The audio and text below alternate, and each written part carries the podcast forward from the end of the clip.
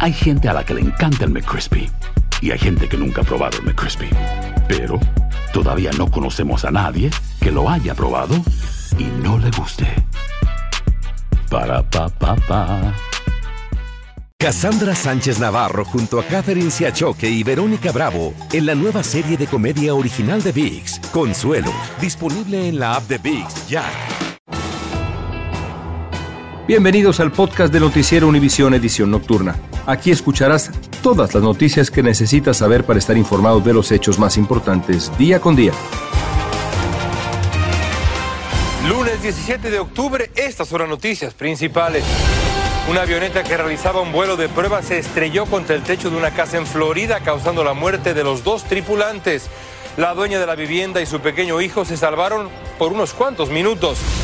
Por tercera vez en un mes suspenden el cambio de cárcel por detención domiciliaria de Félix Gallardo, fundador del cártel de Guadalajara. Veremos qué piensa la abogada del narco sobre estas postergaciones.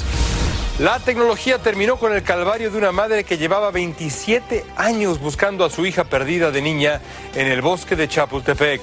Pruebas genéticas permitieron lograr el añorado reencuentro. Comienza la edición nocturna. Este es su noticiero Univisión, edición nocturna, con León Krause. Amigos, muy buenas noches. Espero hayan tenido un buen principio de semana. Nosotros comenzamos hoy con esta tragedia aérea. Murieron dos pilotos en una avioneta que se estrelló contra el techo de una casa en Florida. La dueña de la casa y su hijo pequeño estaban en un cuarto lejos de donde cayó ese avión. El accidente dejó pánico, evacuaciones en ese vecindario. Galo Arellano tiene toda la historia para ustedes. Una madre hispana y su hijo pequeño salvaron su vida porque se encontraban en otra habitación justo cuando una avioneta pequeña se estrelló contra su propiedad. Todo el vecindario de Miramar en Florida vivió horas angustiantes por el accidente del avión estilo experimental en el que iban dos personas. Desafortunadamente lo que le podemos decir es que dos personas fallecieron. Yo estaba trabajando, mi mujer era la que estaba aquí con el baby, con, con el baby chiquitico de dos añitos y medio. El, el otro niño mío grande estaba para la escuela, no estaba aquí en la casa. Entonces ella siente el estruendo en el techo. Estaba en el cuarto, porque la avioneta cayó ahí mismitico donde cayó está el, el cuarto mío. Estaba en el cuarto con el baby. Versiones de varios testigos dicen que la avioneta chocó y se enredó en los cables de electricidad. Quienes conocieron a uno de los tripulantes de la aeronave están consternados. Lo conocí hace, pocos, hace pocas semanas, ya que nos había pedido de favor que le, eh, le apoyemos en, algo, en un tema de mantenimiento para este mismo avión. No sé si para este mismo que está accidentado o, tiene, o tenía otro. Una de las víctimas se llama Jordan. Todavía no está claro si él o el otro tripulante iba piloteando la nave, pero en sus redes sociales publicó precisamente hoy este video en el que aparece listo para despegar desde el aeropuerto de North Perry en una aeronave ensamblada por él mismo. Los aviones que están catalogados como experimentales tienen restricciones impuestas por parte de la autoridad aeronáutica, en este caso de la FAA. Solo en los últimos 30 meses, al menos cinco avionetas se han estrellado en el condado de Broward. Las investigaciones apenas inician, pero los moradores de estos barrios cercanos a aeropuertos donde aterrizan y despegan aeronaves como esta están preocupados porque estos incidentes suceden muy seguido y darán a conocer a las autoridades sus inquietudes. Desde Miramar, Florida, Galo Arellano, Univisión. Gracias, Galo. Va a seguir en una cárcel Miguel Ángel Félix Gallardo, el narcotraficante conocido como el jefe de jefes de la droga en México. Por el deterioro de su salud, las autoridades le han otorgado la prisión domiciliaria. Hoy se realizaría una audiencia para llevarlo a su casa finalmente, pero se suspendió. Desde Guadalajara, Tsiri Cárdenas nos va a explicar por qué. Por tercera ocasión en un mes se vuelve a cancelar el traslado de esta cárcel a prisión domiciliaria de Miguel Ángel Félix Gallardo, señalado por las autoridades como uno de los tres fundadores del extinto cártel de Guadalajara. Fue poco antes de las 4 de la tarde cuando comenzaron a llegar oficiales de la Agencia de Investigación Criminal para ser parte de la audiencia que culminaría con el traslado del hombre de 76 años de edad de esta prisión estatal de Jalisco a una de sus propiedades de la zona metropolitana de Guadalajara. Sin embargo, minutos antes y con el presente, las autoridades penitenciarias fueron avisadas que se volvía a cancelar. Mi mayor sospecha es que han intimidado a la empresa, porque la empresa ya cubrió todos los requisitos Durante una entrevista exclusiva con la abogada de Félix, dijo que nuevamente el argumento que le dieron es el brazalete. Ahora ya no se trata de una falla en el sistema de geolocalización, sino que presuntamente la empresa fabricante rompió relaciones contractuales con la Secretaría Federal de Seguridad Pública, que además la obligaban a vigilar a Félix Gallardo y no solo a monitorearlo. Las autoridades administrativas te buscan cualquier obstáculo para retardar, entorpecer que se aplique la justicia. Durante algunos minutos afuera de este penal reinó la confusión, dado que justamente a la misma hora y dentro del mismo centro carcelario, el cardenal de Guadalajara llegaba para oficiar una misa para los al menos 1.500 personas privadas de su libertad, programada desde hace días, lo que hizo pensar a algunos que se trataba de un distractor para evitar que la prensa captara la salida de Miguel Ángel Félix. Los abogados también nos confirmaron que ya presentaron una tercera demanda de amparo por las presuntas torturas psicológicas contra su cliente, que ya lleva más de 33 años tras las rejas. En Jalisco, México, Atsiri Cárdenas Camarena, Univisión. De vuelta en Estados Unidos hay una gran polémica en Nueva York por el aumento de compensación monetaria a víctimas de asaltos o de otros delitos. Esta ayuda pretende que las víctimas puedan reponer parcialmente los bienes robados, dañados o destruidos durante un delito, pero críticos de la medida dicen pues que es un error porque no ataca el problema de raíz que debería ser combatir a esos ladrones. Peggy Carranza tiene el reporte. En un momento donde robos como estos han aumentado en la Gran Manzana, la gobernadora de Nueva York decidió incrementar la compensación de víctimas y sobrevivientes de delitos. Ahora se les dará hasta 2.500 dólares para reemplazar los artículos personales esenciales robados o destruidos. Anteriormente se les daba hasta 500 dólares. Elmer Helves dice conocer la necesidad de este apoyo tras perder más de 26 mil dólares cuando le robaron su carrito de venta de comida y sus utensilios que no estaban asegurados. Una vez te dejan si tu fuente de ingresos y te ves afectado directamente, como te digo, psicológicamente tu vida cambia. Aunque tú no quieras, tu vida cambia drásticamente porque ya no es lo mismo. O sea, volver tú a levantarte después de un robo de eso eh, es bastante difícil. Críticos de la medida dicen que no ataca el problema de raíz, que es el aumento en el índice de criminalidad en comparación con el año pasado, según cifras de la policía de Nueva York. Ese dinero debería estar usado para eh, ayudar a combatir el crimen. Darle dinero a una víctima de un crimen es una cosa en mi opinión, política. Los artículos que califican para el reclamo son ropa, dispositivos móviles, computadoras, llantas, cascos, anteojos, audífonos y dispositivos médicos. La Oficina de Servicios para Víctimas también le recuerda que ofrecen reembolsos por facturas médicas, por gastos de entierro y por salarios perdidos a quienes califiquen. En la ciudad de Nueva York, Peggy Carranza, Univisión. Y hablando de esto, policías del condado de Prince William en Virginia hallaron a cuatro personas muertas por heridas de bala en una casa en Woodbridge. Los oficiales respondieron a una llamada por un tiroteo y encontraron los cuerpos de dos hombres y dos mujeres en diferentes partes de una casa.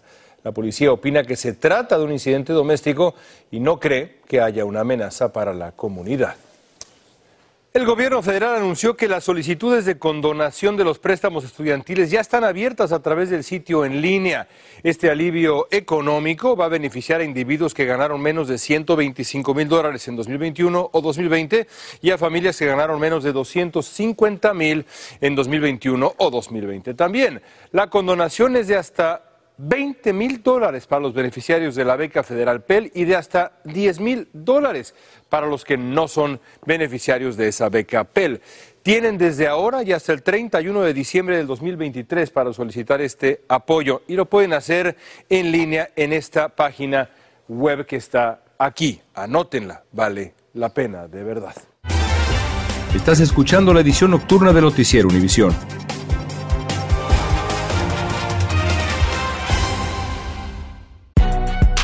Si no sabes que el Spicy McCrispy tiene Spicy Pepper Sauce en el pan de arriba y en el pan de abajo, ¿qué sabes tú de la vida? Para, pa, pa, pa. Cassandra Sánchez Navarro junto a Catherine Siachoque y Verónica Bravo en la nueva serie de comedia original de VIX, Consuelo, disponible en la app de VIX ya. Continuamos con el podcast de la edición nocturna de Noticiero Univisión. Los concejales de Los Ángeles, Kevin de León y Gil Cedillo, se mantienen en sus puestos a pesar de la presión para que renuncien después de que se revelara pues aquella grabación donde se les escucha usando expresiones racistas o callando mientras otros las usan. Pero los que piden sus dimisiones ahora están llevando las protestas a los vecindarios de los propios concejales. Dulce Castellanos tiene la historia del escándalo que no se apaga allá en Los Ángeles. El llamado para que los concejales Kevin de León y Gil Cedillo renuncien a sus cargos está resonando desde el vecindario de De León. Mucha gente, incluyendo um, el presidente de los Estados Unidos, ha llamado a Kevin de León y Gil Cedillo. Los dos necesitan renuncia. Vamos a estar aquí hasta Kevin de León y Gil Cedillo uh, renuncia. Tengo mi los miembros de Black Lives Matter están acampando cerca de su casa y los vecinos parecen apoyarlos. Les han brindado alimentos y bebidas y se han unido a su clamor. Personas del distrito de Gil Cedillo también se están uniendo a esta petición. Sería lo más lógico que él diera la cara, él se disculpara públicamente y yo me voy, así como hizo Nuri, en el momento no estar con la gente presiona, presiona y y ellos tranquilos todavía. Hasta el momento no hay indicación que Cedillo y De León abandonarán sus escaños y el presidente interino del Consejo sigue tomando pasos para presionarlos. Voy a quitar a los concejales Gil Cedillo y Kevin De León del cargo como presidentes de sus comités. Luego de la polémica por la conversación ofensiva entre los concejales, han surgido personas que siguen apoyando a De León. Si él decidiera no renunciar, nosotros lo apoyaríamos. Por ley, los manifestantes no pueden protestar dentro de 300 pies de la casa de De León, pero los vecinos les han dado este espacio para instalarse. Dulce, ¿qué se espera para los próximos días frente a esta presión, lo que nos describes?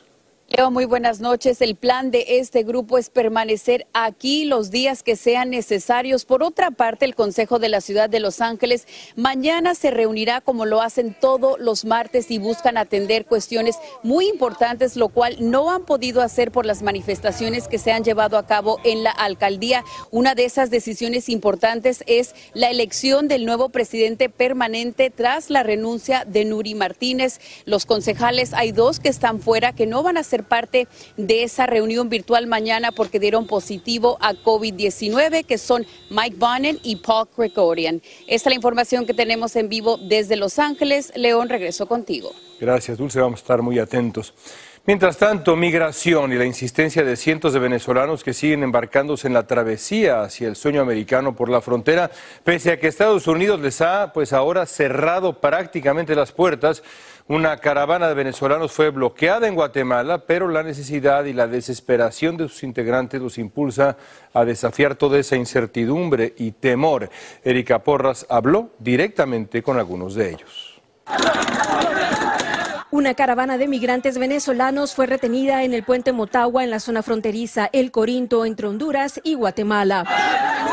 Después de varias horas de diálogo entre los migrantes y las autoridades que les pedían sus papeles migratorios, al no presentarlos, tuvieron que intervenir y usar la fuerza policial para disuadir la caravana que intentaba ingresar a territorio guatemalteco ilegalmente. Los migrantes se pusieron a salvo y regresaron a la frontera por un momento. No queremos dañar a nadie ni mucho menos, pero tampoco podemos regresaron porque no es una opción. Aquí hay personas que tienen los niños deshidratados, con diarrea.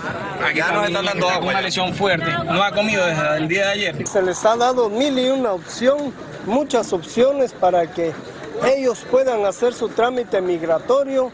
No, ellos no, no comprenden. En los últimos días son cientos de venezolanos que han cruzado Guatemala. Han estado pasando así en tipo hormiga, por grupitos pequeños. Eh, que se disuelven en la población. Los migrantes venezolanos han coincidido que van con toda la determinación a Estados Unidos y aunque saben que este país anunció que los que intentan ingresar vía terrestre y de forma ilegal serán expulsados inmediatamente, ellos están dispuestos a llegar a las últimas consecuencias. Rosa viaja con su niño y su esposo. Dice que su travesía ha sido muy complicada. En la selva te cobran este te muchos muertos también. En Honduras ese, a un muchacho lo robaron.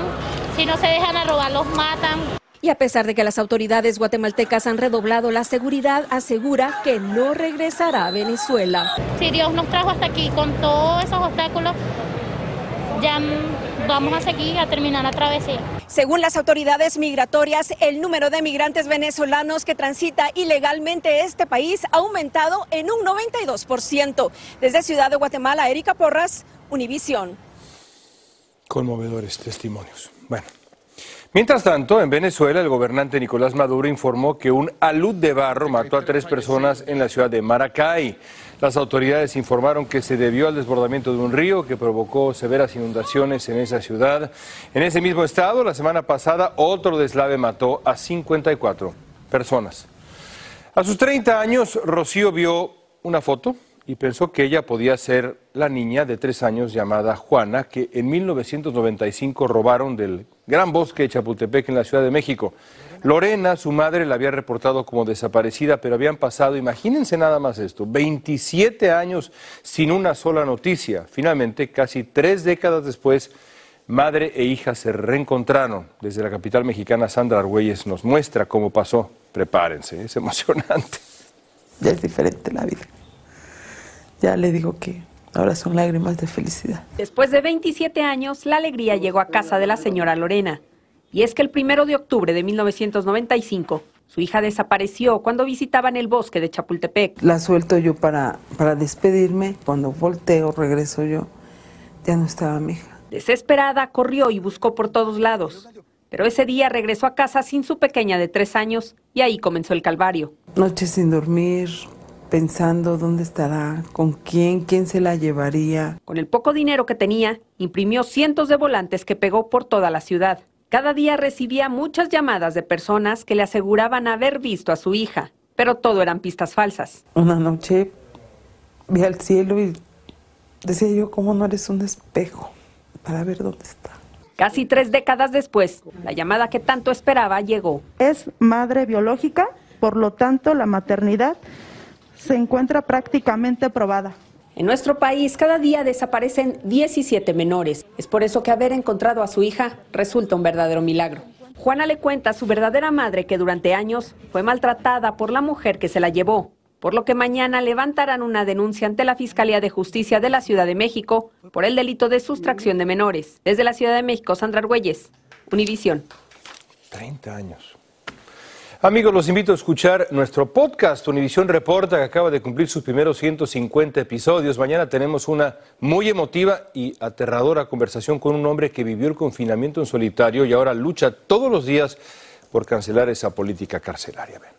Lo que siempre se me queda es el, ese temor bien profundo que no tiene, no tiene ningún ni, en sentido, no, no tengo ni un bien entendimiento de dónde viene, pero sé que es un temor, eh, que, que, es algo real, porque me, me, me, recuerdo que de un día a otro yo no podía salir, no podía vivir. Univisión reporta mañana y todos los días, muy tempranito, una gran conversación cada día para ustedes. Búsquenlo. Elon Musk se retractó. El director ejecutivo de SpaceX y Tesla había dicho que no iba a seguir financiando el servicio de Internet Starlink en Ucrania. Exigía que le pagaran millones y millones de dólares para mantener ese servicio crucial para la defensa de Ucrania de los continuos ataques rusos, pero ahora escribió en Twitter que seguirá financiando al gobierno ucraniano de manera gratuita.